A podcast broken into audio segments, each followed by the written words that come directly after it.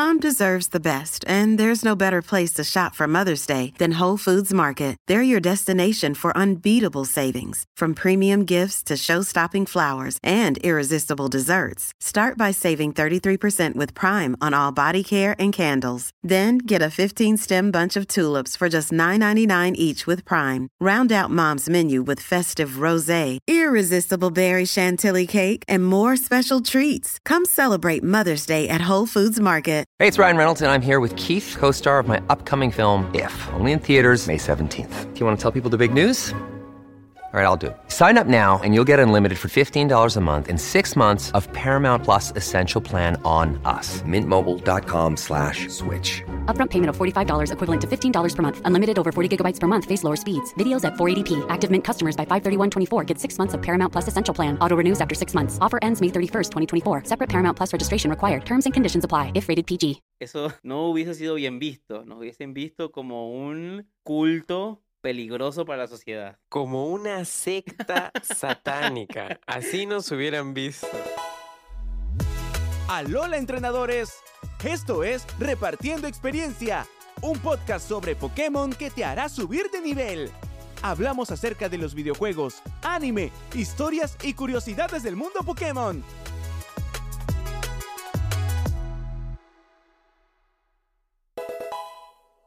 Buenos días, buenas tardes, buenas noches. Bienvenidos a otro nuevo episodio de Repartiendo Experiencia, el podcast más escuchado de Pokémon en español.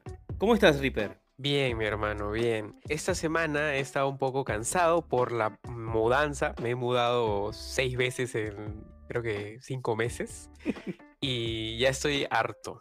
Harto, hartísimo. Porque cada vez que me mudo tengo que cambiar el set y uff, ese es un trabajo arduo.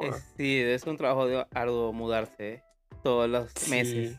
no, casi, casi. Desde que te conozco te he visto mudarte más de tres veces. Sí, sí, sí, es bastante. Más de tres veces. Es, es bastante. Y en una de esas mudanzas me cambié de estado, entonces Tuve que manejar cinco días y ahora otra vez. No, muy adulto. Es demasiado. Muy adulto. Muy de adulto, realmente. ya ya no, no crezcan y si crecen, no se muden, por favor.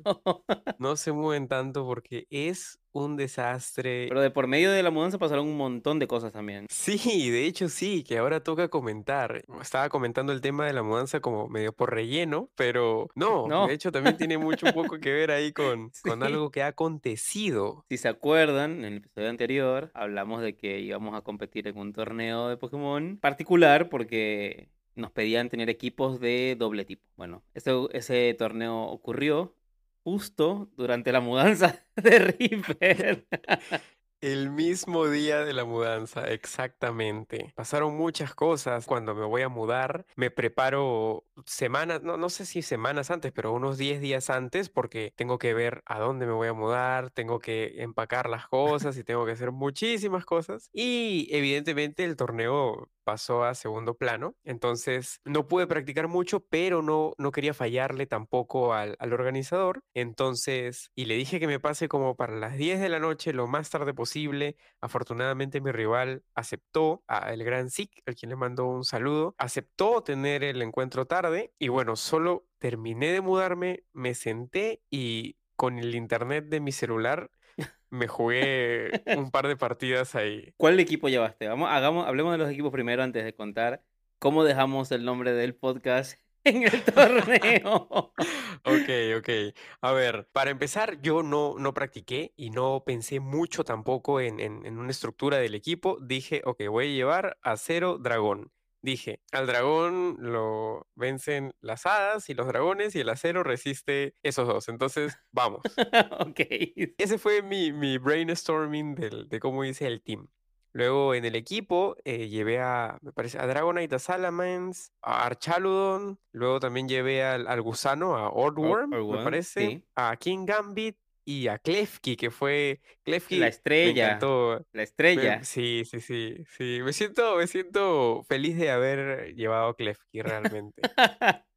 bueno, yo por mi parte elegí tipo agua y tipo veneno. Mi lógica no fue tan estructurada, creo, pero decidí llevar agua porque sé usar el de agua, como que estoy bastante acostumbrado a cómo es ese tipo. Y veneno es porque le tenía miedo a las hadas. Te digo, le dije, esta gente va a llevar Ok. hadas y no tengo a ningún Pokémon del tipo agua que siento que pueda ganarles. Consiguieron un Empoleon en algún punto, porque por tipo cero Ah, bueno. pero no, no, después de algunas pruebas eh, decidí reemplazar todo un tipo por, au- por veneno. Bueno, yo llevé a, por el tipo agua, llevé a Primarina, a Pelipper, que me encanta Pelipper, y por supuesto no podía faltar Gastrodon, que todo lo puede. Por el lado del veneno, llevé a Clodsire, última generación, canta ese Pokémon. Llevé a Mongoose, otro campeón mundial, y Sneasler, la evolución de Sneasel de Hisui. Buen team, ¿ah? Buen team. Sí, me divertí. Me divertí haciendo mi equipo, la verdad. Es un equipo, como dirían algunos, cochino. Ya te diré por qué. No creo, ¿ah? Bueno, algunos lo calificaron así. Que hubo, hubo peores. Hubo peores jugadas cochinas. Vimos jugadas muy rastreras en ese torneo. Algunos dicen que Reaper fue uno de los que más sufrió alguna de esas jugadas. Sí, de hecho sí. ¿Hasta dónde llegamos? A ver, rápidamente. Yo perdí mi primera ronda, que era como, o sea, era eliminación directa, ¿no? Sí. La primera la perdí 2 a 1. En el primer eh, game, rápidamente, me usaban imagen con Ursaluna y Oranguru usaba, no recuerdo cómo se llamaba el ataque, Se llama mandato, Mandato. y solo me estaban tirando imagen, imagen, imagen. Cuando me acostumbré a eso, el segundo game lo pude ganar. En el tercer game solamente me spamearon basta fuerza y yo no tenía ni idea de qué hacer ahí. Y bueno, con eso pasé a la Losers Bracket. Y en la Losers Bracket también perdí 2 a 1. Porque como yo no había practicado, yo en el primer game veía más o menos la estrategia que hacían. Y luego en la segunda, ok, la contrarrestaba y bien. Pero en el tercer game, yo pensé que iba a ganar realmente mi, mi segundo encuentro en la Losers Bracket, pero me equivoqué y teracristalicé a, a Klefki en lugar de teracristalizar a mi Archarudon. Así que practiquen, muchachos. Si van a entrar a un torneo, practiquen. Bueno, Estoy feliz de que Edu haya sacado cara por repartiendo experiencia. Lo intenté, ¿eh? Lo Y ha llegado lejos. Le llegué un poquito más lejos, de una forma en que no esperábamos, pero, pero está bien. A mí me fue, mm, yo la primera ronda la, la pasé, ahí Snisler fue el que llevó casi que la batuta del equipo. Pasé a segunda ronda y dije, no, tengo que ganar esto porque ya Reaper quedó fuera, que quedó en, el- equipo o en, en el torneo de perdedores, como si se hizo como el, el torneo paralelo. Bueno, quedo yo, el único tengo que ir adelante. Fallé. Fallé en la segunda ronda. Va, no llegué a semifinales. Esa segunda ronda te, te llevaba a semifinales y después a finales. Bueno, avancé un montón. Y pasé a perdedores también. Y ahí seguimos jugando. De hecho, Reaper, no, no coincidimos en ninguna batalla juntos. No, Pero yo llegué a, a la final. Y en la final claro que sí. gané. Así que gané el torneo de perdedores. ¿eh? Así que Bien. podemos decir Bien, que tenemos ese aplausos. trofeo. Tenemos, puedes ponerme la musiquita de, de victoria de la, de la Liga Ok, Pokémon la acá. liga, Aquí de la fondo. pongo, aquí la pongo. Pero bueno, ya tenemos Más una- trabajo, denle más trabajo al editor.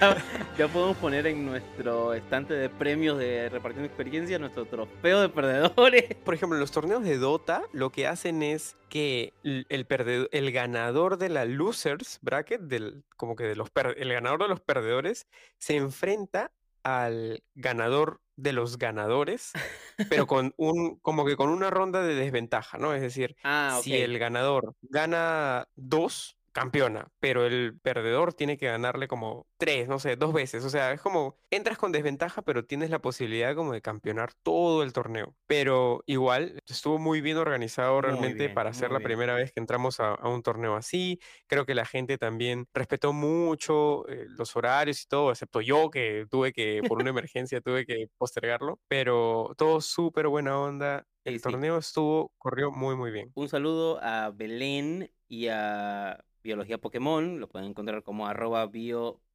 que transmitió todo el torneo por Twitch, ah, hizo varios clips, y bueno, si quieren encontrar nuestras peleas, buscan en YouTube.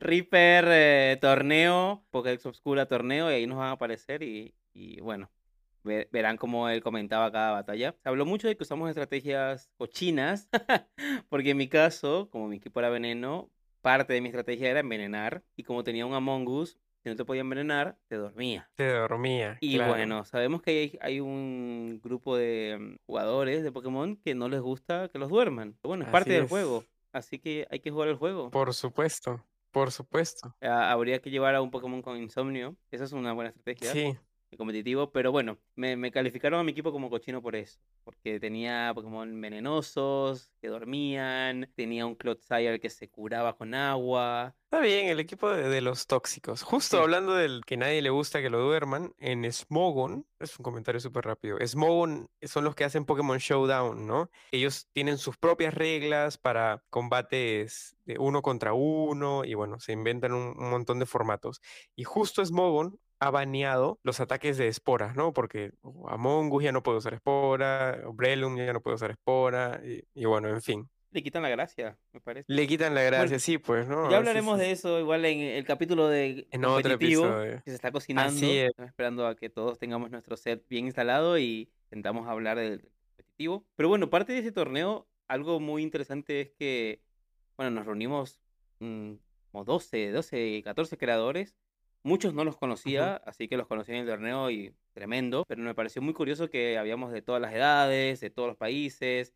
Estamos todos tratando de, bueno, divertirnos un rato. Y me pareció curioso de que ahora era tan común eso. Y hace mucho tiempo, eh, mucho tiempo, diría que 2000, eso No, no, no hubiese sido bien visto. Nos hubiesen visto como un culto peligroso para la sociedad. como una secta satánica. Así nos hubieran visto. Nos hubiesen visto como una secta satánica tal cual, de enfermos que Exactamente. estábamos haciendo un complot para arruinar a la sociedad. Y Edu, no sé cómo ha hecho para mezclar ambos temas, para traer este tema después de la conversación del torneo. Pero es que Pero es te curioso. aplaudo. Es curioso. Sí, no, claro que sí, claro que sí. Ambos temas los has anexado bien para llevarnos al tema del día de hoy. Sí, el tema de hoy, que te lo voy a proponer como una pregunta para que recordemos. Reaper, ¿te acuerdas cuando Pokémon era considerado diabólico? Perdóname traje yo las tarjetas originales en japonés de Pokémon.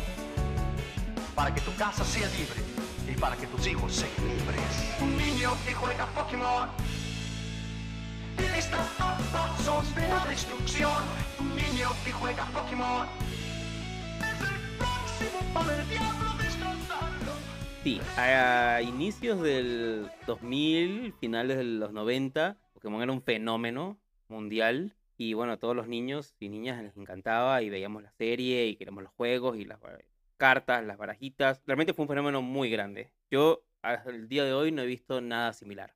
Y bueno, supongo que eso tomó a mucha gente por sorpresa y como pasa muchas veces en Latinoamérica, cuando algo es muy popular, suele ser diabólico. Exactamente. Una canción se vuelve popula- popular como la, el Acerejé Sí. y ya es culto al Un demonio canto y secreto al diablo era la CRG. Si lo pones al revés, dicen que el, dio- el diablo es esto y el otro. Después de Pokémon le tocó a Yu-Gi-Oh! que eran cartas diabólicas que invocaban al demonio. Pero bueno, hubo, antes de eso, Pokémon tuvo su momento de satanismo.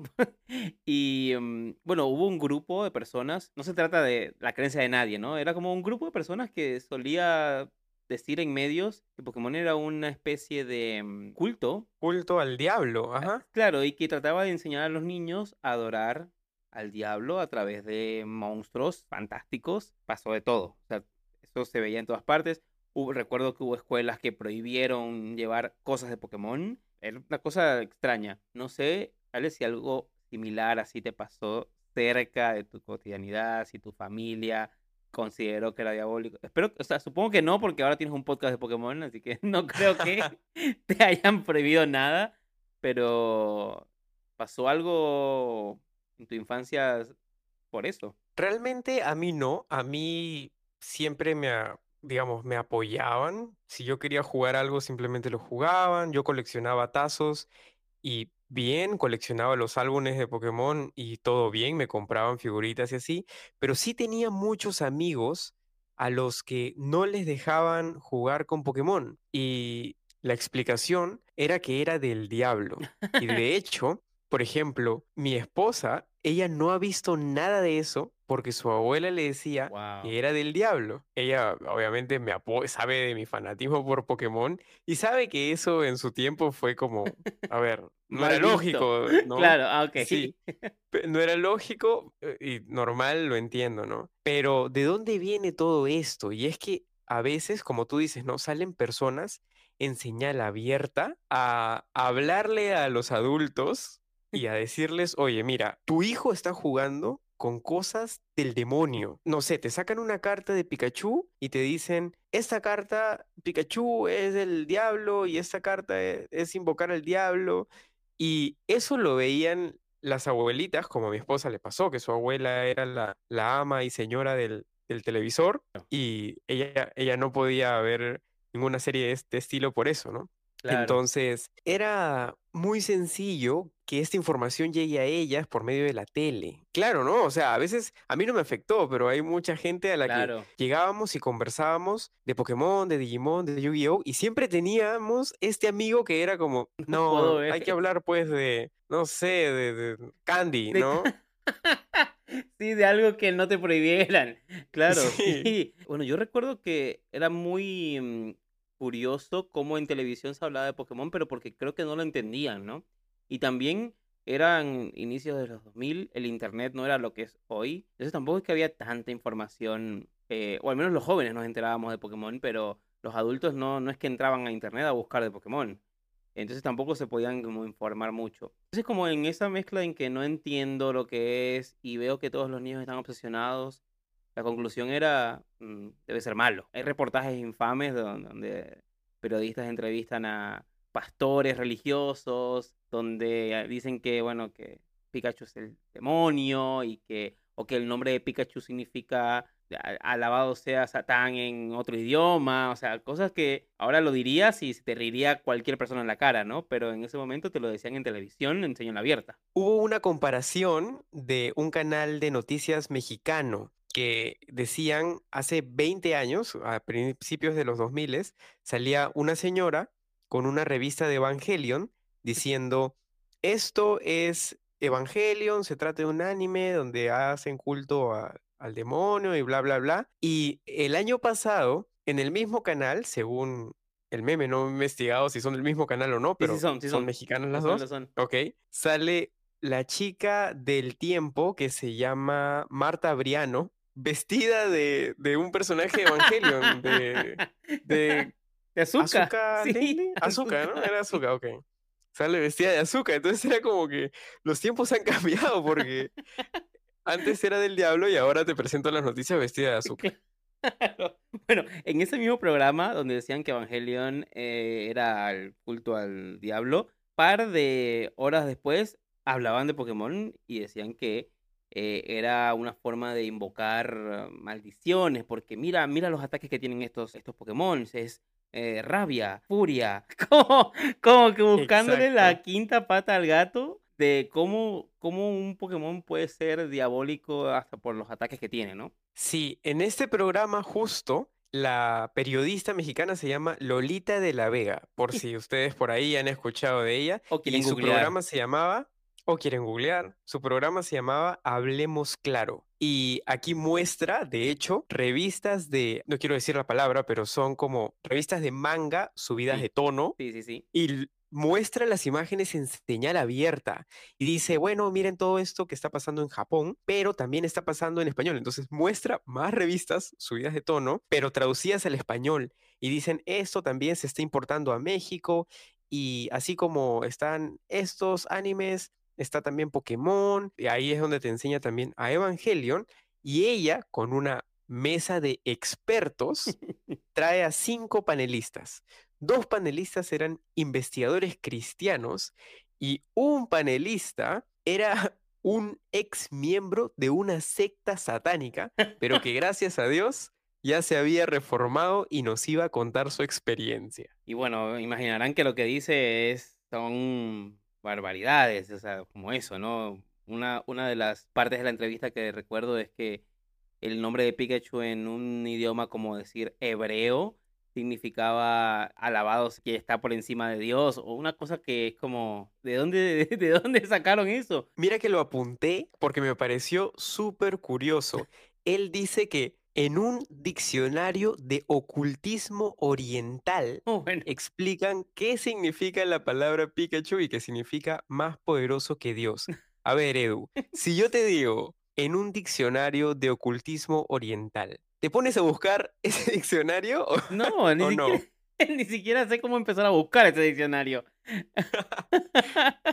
Le creo, solo le creo. Obvio, porque me lo dijo en televisión, obvio. Así de simple era la lógica hace mucho tiempo. Exactamente. Entonces te lo ponían como súper difícil y, a ver, está apareciendo en televisión, esto debe ser cierto, ¿no? Y te lo dice seriamente, eso es otra cosa. Si, lo, si logran buscar el, el video, en- está en YouTube, se encuentra en cualquier momento, el tipo te lo dice con una seriedad casi que un profesor universitario. Sí, sí, sí, te lo dice muy, muy serio, como- como si sí hubiera salido de la secta satánica. Sí, bueno, también. Da, da un poco de miedo como la, la confianza con que decían ese tipo de cosas, porque de nuevo, si, si lo imaginamos al día de hoy, es imposible que eso sea tomado en serio. Creo que hoy me reiría. No importa lo serio que te lo digan, ¿no? Es Como que te da risa. Y dentro de todo ese círculo mediático, hay uno muy famoso que se convirtió en meme, ¿no? Es este pastor que le hicieron una canción, ¿no? Ese pastor se llama Josué Irión y ahora se supone que se encuentra viviendo en, en California, en Los Ángeles. Él se denomina como un escritor y evangelista internacional y en una de estas charlas es donde saca un montón de cartas de Pac-Man y comienza a describirlas y ahorita vamos a entrar más a detalle, pero hay un canal de YouTube que se llama Soy tan sutil que hizo dos remixes que van pasado a la historia y seguirán pasando por generaciones porque son buenísimos, muy, muy buenos.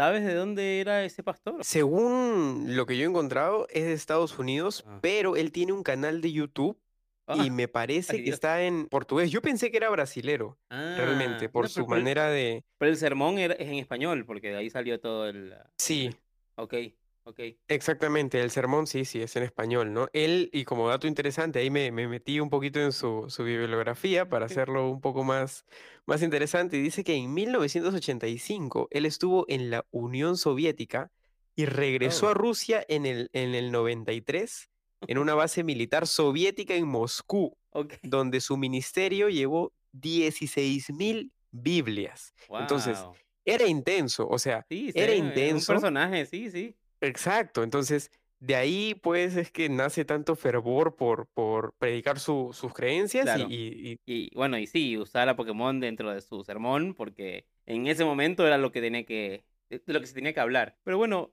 también o sea, nosotros decimos como que pasa mucho en la TAM, pero también buscando un poco más de info para este episodio, nos dimos cuenta que no era algo que solo pasó en la TAM. En Estados Unidos también hubo grupos muy conservadores que en su momento hablaban de que era una señal o un mensaje diabólico que venía de tierras lejanas, como en su momento era Japón. Entonces como que no es solo algo que pasó en la TAM. En Estados Unidos también hubo una ola de predicadores que le decían a su comunidad que mm, no permitieran que sus niños viesen Pokémon. Eh, no solamente por, por no entenderlo, sino que también ah, había criaturas que convivían con los humanos, como dragones, tipo Charizard, o fantasmas como Jengar. Entonces era como que realmente era, yo lo considero como un temor a lo desconocido, porque era algo muy nuevo, muy popular, odiémoslo, o, o mantengámoslo lejos de los niños. y de hecho sí era un temor a lo desconocido porque no sabían tampoco cómo enfrentarlo. Ellos lo que hacían era, como lo hacía este evangelista, sacaban cartas, las veían y en el momento en el que las veían, describían lo que esté en la carta. Por ejemplo, en la entrevista con, con la mexicana sacaban tazos, sacaban un tazo de Pinsir y decían guillotina, sacaban un, ta- un tazo de Whittle y decían veneno, picotazo. Igual hacía el otro, el, el evangelista, no pronunciaba bien el nombre, decía Nidocan y decía veneno, polvo veneno y Gasly y no sé. Tiene que ser sea, se malo. inventaban. Tiene que ser malo. Sí, Claro. solo se inventaban cosas en ese momento, ¿no? Y a ver, no, tal vez en ese tiempo era más retador tratar de averiguar la, no sé, el origen del Pokémon, pero no tenía nada que ver con lo que ellos describían, ¿no? En, en sus charlas. También era algo como que de niño te dabas cuenta. Si tú recordabas, tú viviste esa época y escuchabas eso en televisión, era como, "Mm, esto no tiene ni pies ni cabeza, Sí. están diciendo. Eh, así que con 10 Claro. años te dabas cuenta de que estabas diciendo una barbaridad. Por suerte, a mí tampoco me, me tocó prohibiciones de este tipo. Mi mamá como que no, o no prestaba mucha atención a eso o realmente entendía que no era tan grave, eran muñequitos y ya. Y siempre, o sea, recuerdo ver, veía las noticias en televisión donde, bueno, la gente está loca por Pokémon y que tengan cuidado porque tiene mensajes ocultos y era como, pero, pero si yo he pasado Pokémon como cuatro veces y, y no he pensado en nada oscuro, al menos no por Pokémon. No, y exactamente. Justo ahorita viendo mis notas, mi esposa me está, me escribe y me- como está escuchando que estamos hablando, me dice, tampoco me dejaban ver Dragon Ball. Y, a ver, en Dragon Ball hay una escena donde Goku parte a Freezer en dos. Y si tienes, no sé, 6, 7 años, tal vez por ahí, Sí, oye, pero también hay un te pongo personaje, poco yo, ¿no? también hay un personaje que se llama Mr. Satan en, en Dragon Ball. Sí, O sea, es digamos que tendrían un poco más de razones, por más de que Dragon Ball es buenísimo. Y, y yo se lo pondría a mi, a mi hijo. Por supuesto, ¿por qué no? Pero Pokémon sí realmente no tenía No. nada de, de satánico, no, no. Digimon podría ser más satánico en todo caso. Literalmente había demonios, Devilmon había un... Sí, había, había demonios. En Pokémon no, no hay nada No. parecido, ¿no? El manga tal vez era un poco más violento, pero después. Pero era muy, muy, muy poco popular el manga. Creo que no había llegado ni siquiera a Latinoamérica. No, no. Me parece muy gracioso porque ahora muchos, muchos que no vivieron ese tiempo, o esos que son como un poco, como tienen una relación amor-odio con Pokémon, siempre dicen, Pokémon es un juego para niños, Pokémon es siempre muy infantil, es como, amigo, ¿no viviste la época en que nos prohíban, nos prohibían Pokémon porque era del diablo? Así que no digas eso. Sí, o sea, sí, es una franquicia que siempre ha sido orientada a niños, pero incluso, incluso siendo eso, hubo un momento oscuro donde a muchos niños le prohibieron ver, disfrutar o conocer Pokémon porque podrían terminar en una secta ocultista y. Y luego terminar en el programa de Lolita de la Vega dando su experiencia. experiencia. si alguno de ustedes fuese niño, por favor, escríbanos. porque Escríbanos me porque muero por saber cómo fue vivir una infancia donde Pokémon era del diablo.